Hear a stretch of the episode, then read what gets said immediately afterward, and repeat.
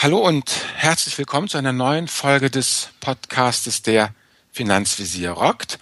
Auch heute wir das Duo Infernal aus dem Norden. Aus Lübeck der Daniel Kort, unser Finanzrocker. Hallo Daniel. Moin Albert, grüß dich. Ja, und äh, mein Name ist Albert Warnecke.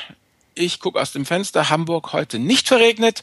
Deshalb machen wir eine wunderbare sonnige Portfolio-Folge heute. Aber ich denke, Bevor wir durchstarten, ganz klassisch unser Vorstellungsspruch. Daniel, du oder ich? Da du ja der ähm, Dichter von uns bist, äh, würde ich vorschlagen, du trägst es mal vor. Ja, also äh, im Vergleich zu ihm bin ich natürlich ein ganz, ganz, ganz kleines Licht. Wir reden hier von Johann Christoph Friedrich von Schiller, dem deutschen Dichter und Dramatiker. Der hat sich geäußert wie folgt. Wohl steht das Haus gezimmert und gefügt, doch ach, es wankt der Grund auf dem wir bauten. Fragt man sich natürlich, wieso besprechen wir heute, wenn es um das Thema Aktien, nicht um Immobilien geht, wieso starten wir mit einem Hauszitat? Das werden wir gleich noch auflösen, denn wie gesagt, Thema der heutigen Folge ist ja, wie baue ich mir ein konkretes Portfolio auf? Und äh, ja, wir werden um diese Architekturmetapher, denke ich, die nächsten 30 bis 35 Minuten kreisen. Aber bevor wir kreisen, denke ich, müssen wir erst einmal in den Apfel beißen, oder? genau, wir müssen Bewertungen vorlesen und diesmal haben wir eine. Ich musste so lachen, als ich die gelesen habe. Da saß ich im Zug und die Leute, die haben mich alle komisch angeschaut. Möchtest du mit der beginnen? Die ist ja nicht so lang. Die, äh, ja, ist ganz okay. Von Vorstreichen. Er oder sie sagt, viel Neues lernt man hierbei zwar nicht, ist aber recht informativ für Leute, die sich gerade erst anfangen, mit dem Thema zu beschäftigen. Leider ähnelt eine der beiden Stimmen zu sehr dem Pumuckel, so dass man kaum über einen längeren Zeitraum zuhören kann. So sieht's aus. Ach, der Finanzpumuckel und das Finanzschaf machen einen Podcast zusammen. Da musste ich dran denken. Gut, jetzt die Nummer zwei, das bist du. Wen genau. haben wir noch? Und zwar Duft 4711, das ist auch ein sehr kreativer Name. Er schreibt ein Dream Team. Hallo ihr zwei, ihr leistet echt gute Arbeit. Meine Hochachtung und meinen Dank an euch. Ihr habt das trockene Thema Finanzen und Geldanlage verständlich und nachvollziehbar erklärt und rübergebracht. Ich für meinen Teil traue mich nun wieder an das Thema Börse heran, nachdem ich mir bereits zweimal die Finger verbrannt habe. Auch die Bank- und MLP-Berater hasse ich seit einigen Jahren aktiv, da ich mir einiges habe ausschwatzen lassen. Ich werde euch noch einige Zeit als Follower erhalten bleiben und wünsche euch viel Kraft, Ausdauer und Spaß bei eurem Tun. Wie wäre es denn mal mit einem Donate-Button? Denn, wie sagte der Finanzrocker in seinem letzten Podcast, es steckt viel Arbeit und Zeit in den Blogs und, den Podcasts, natürlich auch viel Information. Ich für meinen Teil würde euch gern etwas zurückgeben. Es ist übrigens das erste Mal, dass ich bereit bin, für so etwas zu donatieren. Ciao, Norbert. Ja, Norbert, erstmal herzlichen Dank für die sehr lange Bewertung. Steckt ja auch sehr viel drin. Und über das Thema Donate-Button, da werden wir dann auch nochmal drüber sprechen, Albert, oder? Ja, auf jeden Fall. Die Kommerzialisierung kommt. Gut. Dann haben wir das Intro erfolgreich hinter uns gebracht und können jetzt damit anfangen, ein Portfoliohaus zu bauen. Wie fangen wir denn an? Ja, wir stellen erstmal ihn vor, oder? Du hast ihn doch ausgegraben, du hast ihn doch konstruiert. Also, meine Damen und Herren, es betritt die Bühne Herr Max Müller. Alles weitere aus Lübeck. Genau. Und der Max Müller ist 40 Jahre alt. Er hat ein Jahresgehalt von 40.000 Euro. Und er hat bisher in seinem Leben 20.000 Euro auf seinem Tagesgeldkonto zurückgelegt. Was die Börse und alles drumherum angeht, hat er keine große Vorbildung. Er fährt einen Mittelklassewagen und wohnt zur Miete in einer Wohnung. Er ist verheiratet und hat keine Kinder.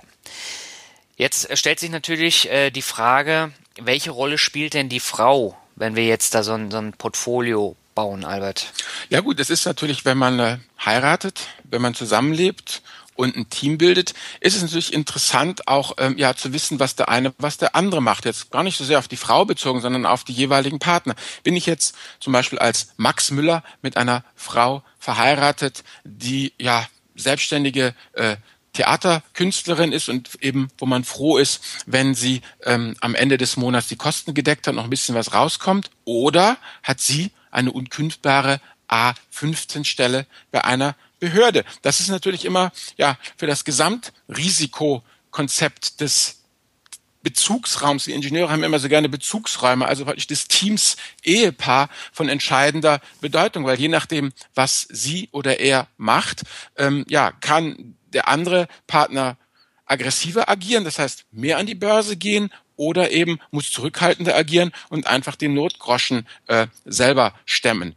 Ich denke jetzt bei unserem weiteren Vorgehen, wir können es ja lüften, also Frau Müller hat die unkündbare A15-Stelle bei der Behörde. Wir werden nachher sehen, warum. Mhm, genau. Bevor wir jetzt aber anfangen und äh, schön investieren in Aktien, dann würde ich sagen, sprechen wir mal über die Notreserve. Wir haben ja in den vergangenen Folgen mhm. schon öfters drüber gesprochen, auch gerade am Anfang, dass man eine Notreserve ansparen sollte. Mhm.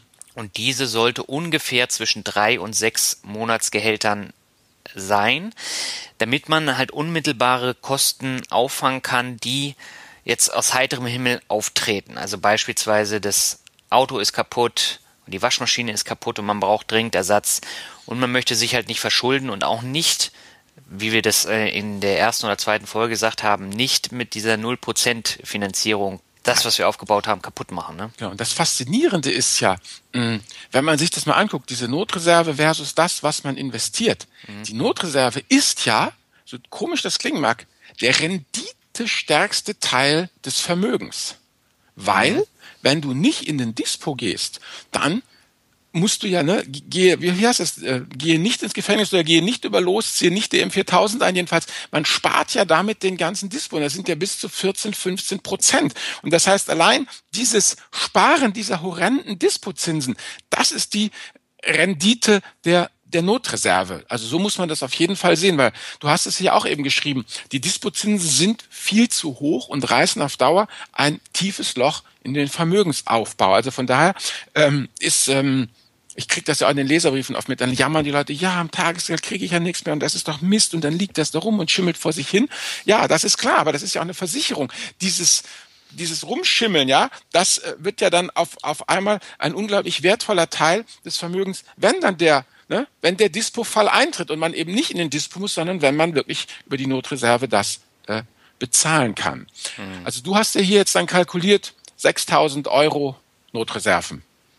Genau, weil er hat ja kein Haus. Das mhm. heißt, er braucht dann halt nur für so alltägliche Sachen wie Auto oder Waschmaschine eine Rücklage aufbauen. Mhm. Aber wenn er jetzt zum Beispiel seinen Job verlieren sollte, braucht er natürlich auch einen gewissen Grundstock, von dem er dann einige Monate leben kann. Genau, aber das Entscheidende, ne? Da kann die Frau ja auch einspringen. Ja, die hat aber... die zu unkündbare Stelle. Das ist ja dann, ne? Deshalb, sonst müsste ich noch mehr nehmen. Das stimmt, genau. Also das ist wie ist es denn, wenn er ein Haus hätte? Also ja, da kommt es drauf an. Wenn er ein abbezahltes Haus hat, dann würde ich eigentlich nochmal ja, mindestens 10.000 Euro zurücklegen, ja, weil irgendwas ist wirklich immer. Also es ist einfach bei, bei Häusern so, äh, kann ich aus eigener Erfahrung sagen, da ist immer irgendwas zu schrauben oder zu machen oder zu tun. Und beim nicht abbezahlten Haus, gut, da ist ganz klar, da muss das Haus abgezahlt werden, um einfach aus dieser Fragilität rauszukommen, dass man diesen Schuldenberg da hat und dann womöglich seinen Job verliert. Mhm. Weil das ist auch eine Frage, die ich sehr häufig bekomme. Warum muss ich denn mein Haus abbezahlen? Ist doch alles geregelt mit den Krediten und eigentlich kann ich doch das Ersparte jetzt investieren in den ETF man auch, wenn man wirklich weiß, dass man nicht berufsunfähig wird, dass das Schicksal nicht zuschlägt. Also wenn man Hellseher ist und einfach sieht, wie es die nächsten 20 Jahre wird, dann auf jeden Fall. Aber ansonsten würde ich immer sagen, Haus abbezahlen und fertig. Es gibt jetzt auch irgendwelche Schlauberger, habe ich letztens einen gehabt, der wollte eine ganz tolle Arbitrage machen. Also mit anderen Worten, er wollte sein Haus beleihen zu 0,8 oder so Prozent wird ihm die Bank dann einen Kredit geben, ja? Und den wollte er dann zur bulgarischen Bank tragen und dafür zwei Prozent kriegen. Irrsinn. Oh Gott, oh Gott. Aber es gibt solche Leute und das ist letztendlich genau die gleiche Geschichte, wie wenn ich jetzt in Sportwetten investiere. Ja. In der Hoffnung, ja, ich habe so viel Ahnung, äh, ich mache damit meine Kohle. Irgendwas ist immer. Genau. Oder wie der Ami sagt, shit happens. Ja, äh, lass uns mal nicht weiter darauf eingehen. Ja, weiter. Ähm, ein wichtiger Punkt noch, Max Müller möchte monatlich Geld investieren, weil er ja die für die nächsten 20, 25 Jahre bis zur Rente eben auch nochmal äh, Geld anlegen möchte und nicht nur von diesen 20.000 Euro leben möchte. Das heißt, er möchte 200 Euro in einen Sparplan investieren. Gut, also 200 Euro in den Sparplan und 14.000 Euro ja können erstmal als Start reingelegt werden, korrekt? Korrekt. So, jetzt ist die Frage, er hat ja keine Ahnung von der Börse, ne? Was sollte er denn machen? Die passive Anlage, meine Rede seit Olims Zeiten. Also, passive Anlage. Und jetzt möchte ich äh, alle Hörerinnen und Hörer bitten, aufzuhören zu spülen oder zu joggen. Jetzt kommt, die nächsten fünf Minuten sind eigentlich die Quintessenz des, des Podcastes, wenn ich das mal so sagen darf. Hört gut zu, denn das einzig wirklich Wichtige, was wir heute zu verkünden haben, ist, dass man sagt, diese 14.000 Euro, wie werden die angelegt? Und da teilen wir die 14.000 Euro und nachher die Sparsumme auf in einen risikoarmen und einen risikobehafteten Teil. Ich sage immer, der risikoarme Anteil ist der Petrus-Anteil. Das ist der Anteil, für den gilt, äh, auf, dieses, auf dich will ich mein Vermögen bauen. Das kommt in Anleihen, Tagesgeld, Festgeld, Hauptsache sicher. Und da geht es wirklich nur darum, man holt die Inflations, also die Inflation rein und fertig. Und dann gibt es den risikobehafteten Anteil, den sogenannten Mr. Market Anteil. Der schwankt, der bringt die Rendite. Das sind die Aktien oder die ETFs. Und das Verhältnis der beiden, das ist von absolut eminenter Bedeutung. Nur wenn das Verhältnis wirklich stimmt, dann schläft man gut. Und jetzt die Frage ist natürlich, wie, wie finde ich das heraus? Also grundsätzlich erstmal, es ist nicht wie beim Chilischoten-Wettessen, mehr ist besser, ja, sondern jeder muss das für sich selber heraus. Und wenn du sagst, 10% Aktien reicht mir, wunderbar. Wenn einer sagt, ich will aber 70% Aktien, lass es schwanken, mir auch recht. Das muss halt einfach jeder mit sich selber, mit seinem Bauchgefühl ausmachen. Am einfachsten ist es, dass man sagt, man rechnet sich einfach den den Aktienanteil aus, den man sich so vorstellen kann, halbiert den, sagt, die Börse hat gecrasht, ich halbiere den und das, was dann noch übrig bleibt, kann ich damit dann leben? Ist dann mein Gesamtvermögen noch so groß, dass ich das ertrage? Und dann hat man eigentlich eine ganz gute, ganz guten Puffer. Und das ist wirklich das absolut Entscheidendste von allem, dass man, man muss in den Mr. Market Anteil rein, man muss in das Risikobehaftete rein man kann nicht nur risikoarm sein, sonst kriegt man keine Rendite, aber zu viel Risiko behaftet bringt dann um den Schlaf und sorgt dafür, dass man zu sehr ungünstigen Zeitpunkten verkauft. Und dann ist die Rendite total futsch. Mhm. Also dachte ich, habe hier noch eine Studie ausgebuddelt von dem US-Broker Charles Schwab die fragen, does Market Timing work? Und sie haben vier äh, ja, fiktive Leute sich überlegt, die wie folgt ähm, arbeiten. Es gibt einen, der hat das perfekte Timing, der greift immer zum Höchstkurs, äh, zum, zum Tiefstkurs ab. Dann gibt es jemanden, der einfach, so wie Geld da ist, die Kohle investiert. Dann gibt es jemanden, der ähm, einfach äh, äh, Dollar Cost Averaging betreibt, also guckt, dass er äh, äh, regelmäßig jeden Monat einmal investiert und einer, der ist echt der totale Loser, ja, der kauft immer zum Höchstkurs. So, das sind die vier, die, die investieren in Aktien. Und dann gibt's noch einen, der nicht in Aktien investiert und der äh, einfach am Tagesgeld bleibt. Und die Quintessenz ist, ja, klar, der mit dem perfekten Timing hat natürlich mehr Geld als der mit dem, mieses, mit dem miesen Timing. Aber der Unterschied zwischen den, den Markttimern, ja, also zwischen denen, die in Aktien investieren, ist nicht wirklich richtig groß. Richtig, das ganz mega große Delta, wo man wirklich sieht, okay, da tut sich was, ist im Vergleich zu dem, der in Tagesgeld geblieben war. Weil der, der in Tagesgeld geblieben war, der hat 50 Prozent weniger als der, äh, der wirklich das schlechteste Timing hatte und nur äh, immer zum Höchstkurs gekauft hat. Da reden wir von, von 50.000 zu gut 70.000 äh, Dollar Unterschied. Also sind mal eben ne, 20.000 Dollar Unterschied, die man trotz schlechtestem Timing kriegt, wenn man an der Börse ist. Also das ist eigentlich, äh, was ich eigentlich nur mitgeben möchte. Man muss rein in die in die Aktien, in die ETFs, aber nur so viel, wie man wie man erträgt. Genau. Und äh, ergänzend hierzu kannst du dir ja nochmal ähm, die Folge 12 anhören. Das ist die Risikofolge. Da ähm, sprechen wir auch nochmal über dieses Thema. Ja, eben. Und was mir ganz wichtig ist, was ich auch noch mitgeben möchte, ist, Sicherheit kostet Geld. Ja, es gibt keine sicheren, schwankungsarmen Produkte mit vier, fünf, sechs, sieben oder gar acht Prozent Rendite. Das, das kann nicht funktionieren. Da muss irgendwas falsch sein. Mhm. Also das ist einfach super, ganz super wichtig. Und wie gesagt, man stellt, das ist auch das nächste ganz Wichtige, man stellt das Ganze wir redeten ja hier von Architektur. Man stellt, das ist das Fundament unseres Hauses. Man stellt das ganze Depot ein. Man betrachtet nicht die einzelnen Teile, sondern man betrachtet das gesamte Depot als Ganzes und sieht zu, dass man da auf eine gewisse Zielrendite oder eine gewisse Zielschwankung kommt. Also es ist unsinnig, ähm, jetzt dem armen Tagesgeld vorzuwerfen, nicht genug Rendite reinzubringen. Und es ist genauso unsinnig, ähm, den Aktien vorzuwerfen, sie würden ja verdammt nochmal so viel schwanken, sondern das Gesamte, also die praktisch, wenn ich meine Aktien habe und das Tagesgeld dazu mische, das muss das dann alles so weit beruhigen, dass ich mit den Schwankungen leben kann. Und umgekehrt, ähm, wenn ich ganz viel Tagesgeld habe und etwas Aktien dazu mische, dann muss das halt die Rendite so weit aufpeppen, äh, dass ich damit äh, zufrieden bin. Das ist eigentlich das Entscheidende, was was man wirklich, man muss das Gesamte betrachten. Ist ja auch letztlich beim Auto auch so. Ja, man, man kauft ja ein gesamtes Auto, man kauft ja nicht nur einen Motor und Sitze. Es muss ja alles aufeinander abgestimmt sein. Motor, Getriebe, Bremsen, ja. Sonst funktioniert das ganze Auto nicht. Und so ist es beim Depot auch. Genau. Apropos Depot, ja. wollen wir mal anfangen, das aufzubauen? Genau, jetzt. Fangen genau. wir mit dem. Wie teilen wir es denn auf? Wir teilen es so auf, dass wir ähm, ein bisschen mehr Risiko gehen können, weil die Frau von Max Müller ähm, ja einen sehr sicheren Job hat.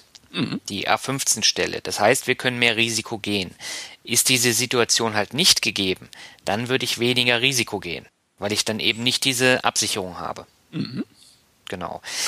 Beim risikoarmen Teil haben wir uns jetzt überlegt, dass Max Müller 30 Prozent in den risikoarmen Teil investiert. Das sind circa 4.200 Euro. Es kommt dann natürlich darauf an, wie hoch sind jetzt die einzelnen äh, ETF-Kosten. Es kann dann ein bisschen nach oben gehen, ein bisschen nach unten, aber das ist so das Gängige, was wir investieren möchten. Jetzt ist die Frage, in was investieren wir? Albert, welche Anleihe-ETFs stehen denn da zur, zur Wahl? Also grundsätzlich muss man halt überlegen, es, es soll ja was Sicheres sein. Und ähm, wir hatten ja hier in unserer ähm, Anleihenfolge, auf die ich hier nochmal verweisen möchte, schon das Thema Anleihen besprochen, dass das ein sehr vielschichtiges Universum ist. Da kommen eigentlich eben nur wirklich ja deutsche Staatsanleihen oder eben Pfandbrief-ETFs in Frage keine Firmen oder Junkbonds, solche Sachen, äh, die so, so wie sie mit Rendite locken, kannst du eigentlich schon sagen, ja, gehören sie nicht mehr in den risikoarmen Teil. Mhm. Und deshalb würde ich hier eben auch ganz klar sagen, dass Herr Müller sich mal überlegen soll, ob er nicht vielleicht doch einfach in Tages- oder Festgeld investiert. Weil ich meine, die 4.200 Euro sind ja locker von der Einlagensicherung gedeckt. Ja, wir reden jetzt ja nicht von Summen, die über 50 oder gar über 100.000 Euro sind. Da muss er sich keine Sorgen machen. Wobei ich natürlich sagen muss, man muss auch die mentale Stärke haben, dieses Tagesgeld dann auch äh, liegen zu lassen und nicht irgendwie doch mal kurz anzuknabbern, sondern das ist ja der risikoarme äh, Teil. Ansonsten sollte man dann vielleicht doch lieber Anleihen-ETFs kaufen, so nach dem Motto, dass es weg ist. Oder eben zwei Jahrestagesgeld, sowas. Hauptsache, die, die Kohle ist weg. Genau. Jetzt muss ich gerade an dieses Beispiel äh, denken, was du irgendwann in der Folge mal gesagt hast von diesen Kindern und den, den Süßigkeiten, ja, ja. die dann davor liegen. Das ist ja das gleiche Prinzip, ne? Mhm, genau. Also da sollte man sich das einfach überlegen. Wichtig ist einfach nur der risikoarme Teil. Der holt die Inflationsrate rein, er bringt die Stabilität eben, das ist der Petrus-Anteil und auf diesen Felsen will ich letztendlich mein Vermögen gründen. Und das Schloss auf diesem Felsen, das macht dann der risikoreiche Teil. Genau, dann lass mal darüber sprechen. Max Müller hat jetzt ja 9800 ähm, Euro zur Verfügung für diesen risikoreichen Anteil. Und er weiß natürlich, das kann sich auch halbieren. Das geht dann relativ schnell, wenn, wenn es mal zu so einem richtigen Crash kommt. Mhm. Jetzt hat er ja die Absicherung durch seine Frau, deswegen stört ihn das nicht so ganz. Von daher kann er dann eben da auch ein bisschen mehr Risiko gehen, oder? Ja, natürlich, genau. So haben wir es ja auch dann eben hier konstruiert. Es ist uns einfach wichtig, dass man muss es wissen und es darf einen nicht stören. Amen. Also und jetzt, welche ETFs würdest du Herrn Müller denn anbieten? Genau, jetzt ist die Frage, wie gehe ich da vor? Welche äh, ETF-Strategie wähle ich? Es gibt ja die ein ETF-Strategie, es gibt die zwei ETF-Strategie, die vier ETF-Strategie und darüber hinaus kann man das ja dann auch nochmal mit ähm, sogenannten Small Caps ähm, dann verfeinern oder mit den Immobilien-ETFs. Das wollen wir heute aber nicht machen, sondern der Herr Müller möchte in vier ETFs investieren, nämlich einmal in den Marktbreit S&P 500 mit äh, amerikanischen Aktien, den Stock 600 für europäische Aktien, den MSCI Pacific inklusive Japan für den asiatischen Teil und die Emerging Markets.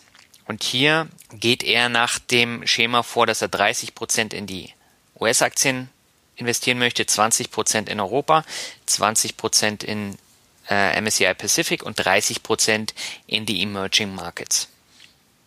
Genau, fertig. Und jetzt können wir zwei Sachen tun. Entweder wir diskutieren jetzt stundenlang, ob der Dreier-ETF nicht doch besser ist oder ob wir nicht doch einen Einser nehmen oder was man denn machen kann, ja, ob man ob operativ nicht die, die zwei ETFs viel einfacher sind und auch mit dem Sparplan viel besser. Das absolut hammercoole an der ganzen Geschichte ist, dass man jetzt auch ganz unironisch ist. Ähm, ich habe ja hier in meinem Blog mal ein bisschen recherchiert und ähm, da gibt es jemanden, der heißt Map Faber. Der Herr Faber ist Mitbegründer und Chief Investment Officer von Cambria Investment Management.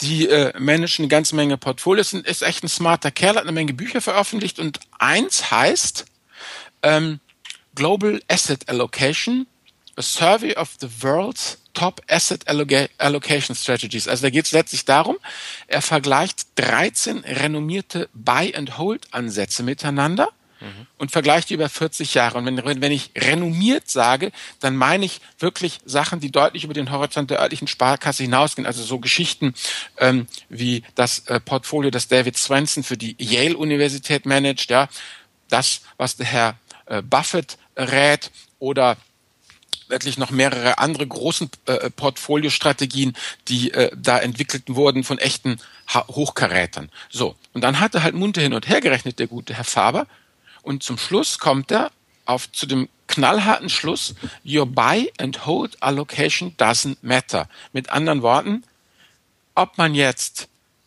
zwei, drei, vier, fünf, sieben, sechs oder nur einen ETF nimmt, am Ende des Tages, wenn man nur lange genug und stur genug dabei bleibt, mittelt sich das mehr oder minder alles aus. Also mit anderen Worten, und das ist mir total wichtig, weil da kriege ich unheimlich viele Leserbriefe und du ja auch.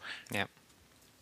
Wenn es jetzt in den Kommentaren nachher heißt, der Daniel hat aber gesagt, 30 Prozent S&P, eine Frechheit, das müsste doch 40 sein, ja, oder andere kommen. Wie kann er nur 30 kommen? Wir brauchen 25 Standard Poor's, ja? Dann sage ich nur, macht es doch. Aber, und das ist das absolut Entscheidende, macht es. Wann alles ist besser als nichts tun, ja? Egal, in was man investiert.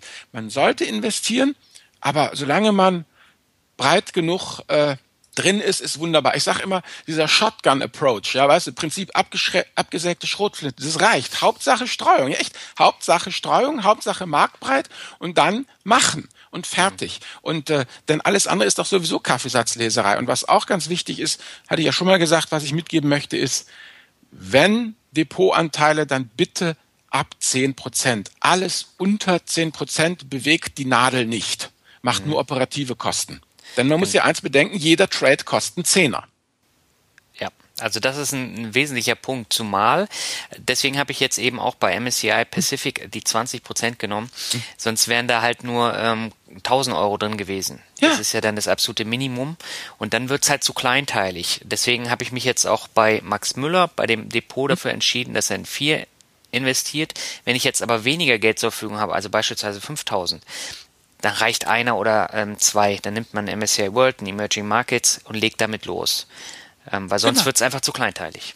Genau, und wer sagt, bei allem Respekt, ich möchte wirklich anfangen, aber ich schaffe es nicht mehr, als 50 Euro pro Monat auf Seite zu legen. Das ist doch ganz wunderbar. Dann sage ich Respekt, ja, nimm die 50 Euro und pack sie in einen kostenfreien MSCI World Sparplan beim Broker. Dann hat man vielleicht nicht den absoluten Wunsch MSCI World, aber letztlich ist ein ETF auf den MSCI World ein ETF auf den MSCI World auf den MSCI World, weil wenn ich mir die Kosten angucke, ja, die laufen alle beim World zwischen 0,15 und 0,5 Prozent, beim Emerging Markets zwischen 0,2 und 0,7.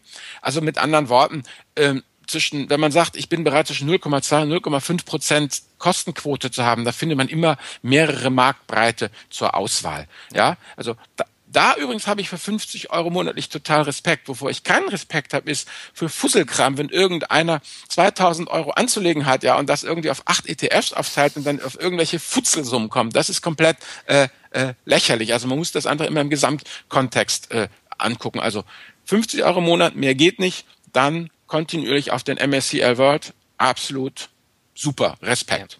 So, das ist eigentlich das, ne, was wir haben. Ah, jetzt halt Sparplan, das sollten wir vielleicht Sparplan, wie, genau. wie, wie, wie bringt Maxe Müller denn seine 200 Ocken im Monat unter? Da macht er einen Sparplan und investiert in, also du kannst ja maximal nur in drei ETFs ähm, investieren, mhm. zumindest bei den meisten. Mhm. Ähm, von daher würde ich sagen, er macht es nicht monatlich, weil sonst hat er ja wieder Einzel-ETFs, mhm. sondern er macht es mehrmonatlich. Das heißt, er spart drei Monate oder länger an und investiert dann die gesamte Summe anteilig in seine ETFs, die okay. er schon hat. Okay, also mit anderen Worten erwartet äh, Quartalsweise, ne? Ja, 600 genau. Euro äh, pro Quartal, okay. Und wenn er schlau ist, dann nimmt er im vierten Quartal noch ein bisschen was von seinem Weihnachtsgeld dazu und macht gleich Rebalancing. Genau. Okay. Dann sind wir eigentlich fertig. Ja, genau. Dann sind wir fertig. Dann kann das Christkind kommen. So ist es. genau. Also ein ganz wesentlicher Punkt. Operativ einfach, Albert hat es schon gesagt, und automatisiert zu geringsten Kosten. Das heißt, äh, ich kann nicht ständig kaufen und verkaufen, weil ich dann immer die Gebühren in Höhe von 10 Euro habe. Und auf Dauer macht sich das wirklich bemerkbar. Also man verschleudert seine gesamte Rendite durch so einen Kram. Absolut. Also das ist eigentlich das, was, was wichtig ist. Und es muss einfach sein. Es muss wirklich einfach einfach sein und fertig. Das ist, ja. das ist es. Ja, wollen wir noch ein bisschen über wir haben jetzt so mit Worten um uns geworfen wie MSCI und Stocks und so. Noch kurz sagen, was das ist, Daniel? Genau, das sind nämlich unsere Finanzbegriffe der Woche. Und ähm, die wollen wir kurz vorstellen, weil auch hier kommen immer wieder Fragezeichen, was ist das eigentlich? Aber vielleicht magst du ja mal kurz sagen, was ist denn MSCI? Ja, das ist ein amerikanischer Finanzdienstleister, der ein ganz breite Portfolio hat. Unter anderem bietet er auch Indizes an. Also da sitzen halt haufenweise kluge Leute, die nach gewissen Kriterien eine Indexfamilie konstruiert haben und diese Firma heißt halt MSCI und dann gibt's halt einen, einen Index für weltweite Aktien, für Schwellenländeraktien oder dann eben auch äh, für Länder, ne? also Brasilien, Deutschland, USA, USA gibt's alles und äh, die ähm, haben diesen Index festgelegt und der äh, bildet den gesamten Markt ab und dann kann zum Beispiel eine Firma wie die Deutsche Bank oder eben wie äh, BlackRock, das sind die von iShares, hingehen und das lizenzieren. Die sagen, wir würden gerne einen ETF bauen, der auf eurem Index sozusagen auf eurem Bauplan basiert. Und dann sind die halt Lizenznehmer und bauen dann diesen äh, Index nach. Fertig. Genau, und deswegen steht immer MSCI davor, weil es auf diesem Index dann basiert. Mhm, genau. So, und Stocks ist ja genau hier.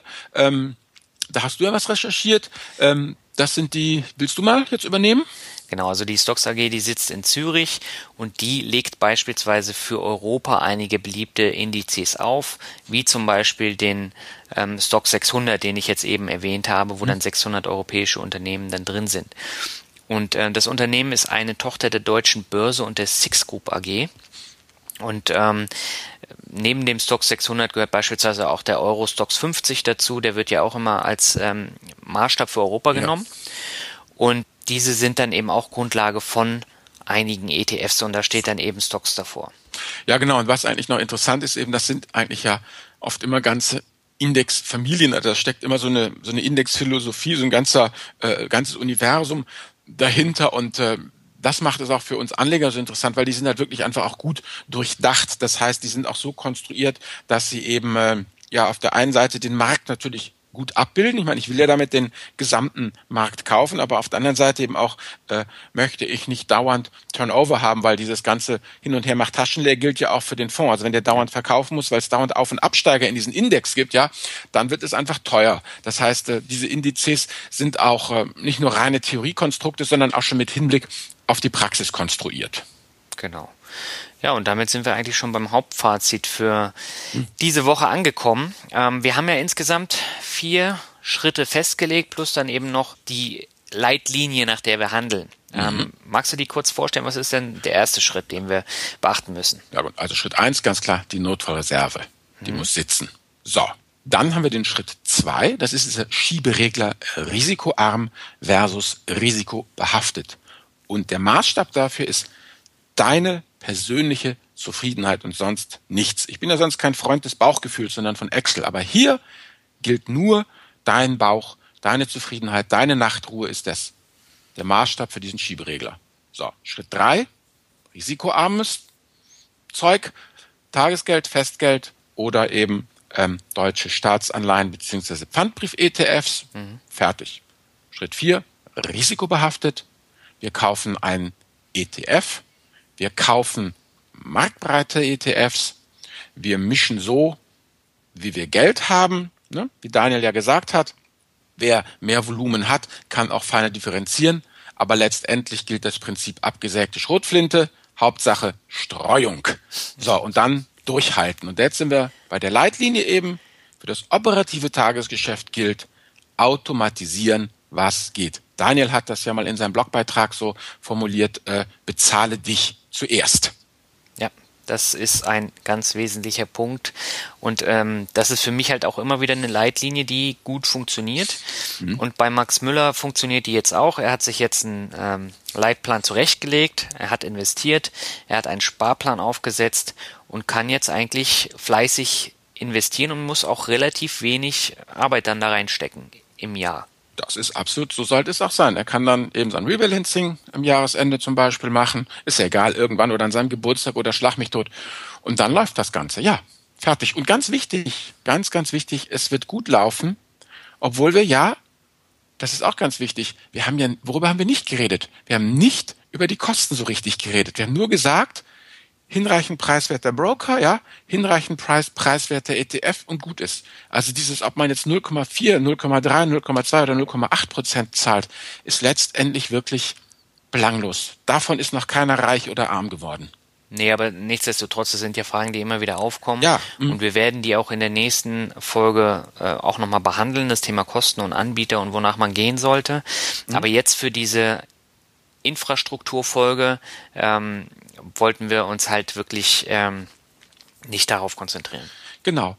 Ja, und jetzt, ich meine, wir reden von ETFs, wir reden von Depots, von Weltportfolio und all diesem ganzen Zeug. Da muss ich doch jetzt zu Medienempfehlungen kommen, oder?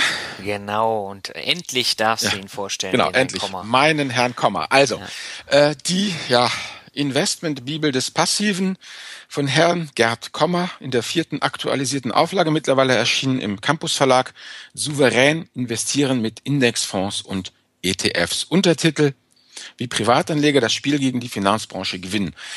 Ähm, wie soll ich sagen, da muss man natürlich mal aufpassen, wenn man jetzt so Bücher bespricht.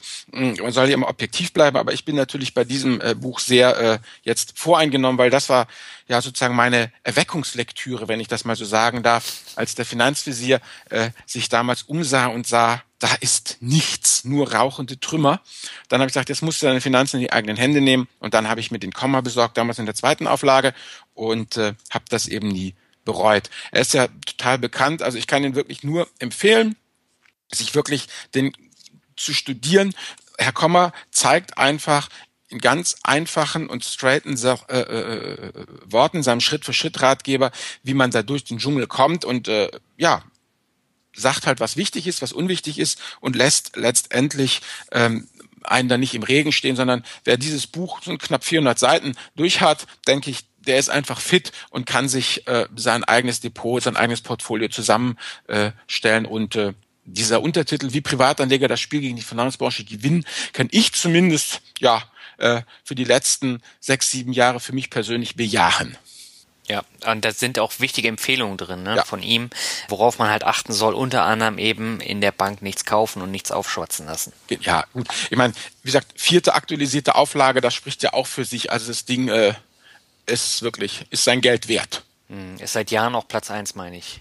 Ja, der Komma halt. Meine, ja. Wenn man schon, wenn das Buch schon nicht mehr heißt, souverän investieren mit Indexfonds und ETFs, sondern einfach nur der Komma, mhm. dann, ne, dann weißt du, dass du es bald zum Household-Name geschafft hast. Ja, also das Buch, äh, das kann ich absolut ähm, bejahen. Das ist wirklich Pflichtlektüre. Und auch wenn ich jetzt nicht nach seinen Regeln anlege, habe ich trotzdem ordentlich Einblicke bekommen in das Thema, wie baue ich mir ein Portfolio auf. Mhm. Und äh, ich denke, das schadet nicht, sich den zu kaufen, auch wenn er 30 Euro kostet oder 32 ja, Euro ja, mittlerweile. Ja. Ähm, das, die sind absolut gut investiert. Ja, die Sprache ist ja auch vernünftig. Also er spricht ja, doch, er, er schreibt ja doch nicht verschwurbelt so, sondern man kann es ja auch wirklich lesen. Ja. Wobei irgendeiner hat äh, bei meiner Buchrezension drunter geschrieben, dass seine Doktorarbeit, die er hat, ähm, noch besser sein soll. Die ist zwar sehr wissenschaftlich. Ach ja, du, ich habe hier eine, das ist hier dieses, dieses Buch auch Quellensteuerbelastung bei Aktienindexfonds, ja. Ähm, das ist aber echt hardcore. Ja. Also das, die ist super, seine Doktorarbeit, aber mh, hm, man merkt halt, das ist halt im Campus Verlag entschieden und da hat auch noch mal ein Lektor drüber geguckt, um das sozusagen ein bisschen runterzudampfen für Normalsterbliche. Ja. Also will nicht sagen, also die Qualität hat auf keinen Fall gelitten, aber die sprachliche Qualität hat gewonnen. Okay. Ja, dann ähm, lassen wir es jetzt mal dabei, ja, würde ich sagen. den Komma kaufen und wenn man dann noch hungrig ist, kann man äh, weitergehen. Wollte ich gerade sagen, dann kann man ja nochmal den Nachbrenner einschalten. Genau. Und wir sind jetzt bei 36 Minuten. Das ist jetzt wieder eine äh, ordentliche Länge, würde ich sagen. Genau. Und dann können wir den Deckel drauf machen, oder? Auf jeden Fall. Also, damit, ja, sind wir durch mit unserem Depotportfolio, Weltportfolio.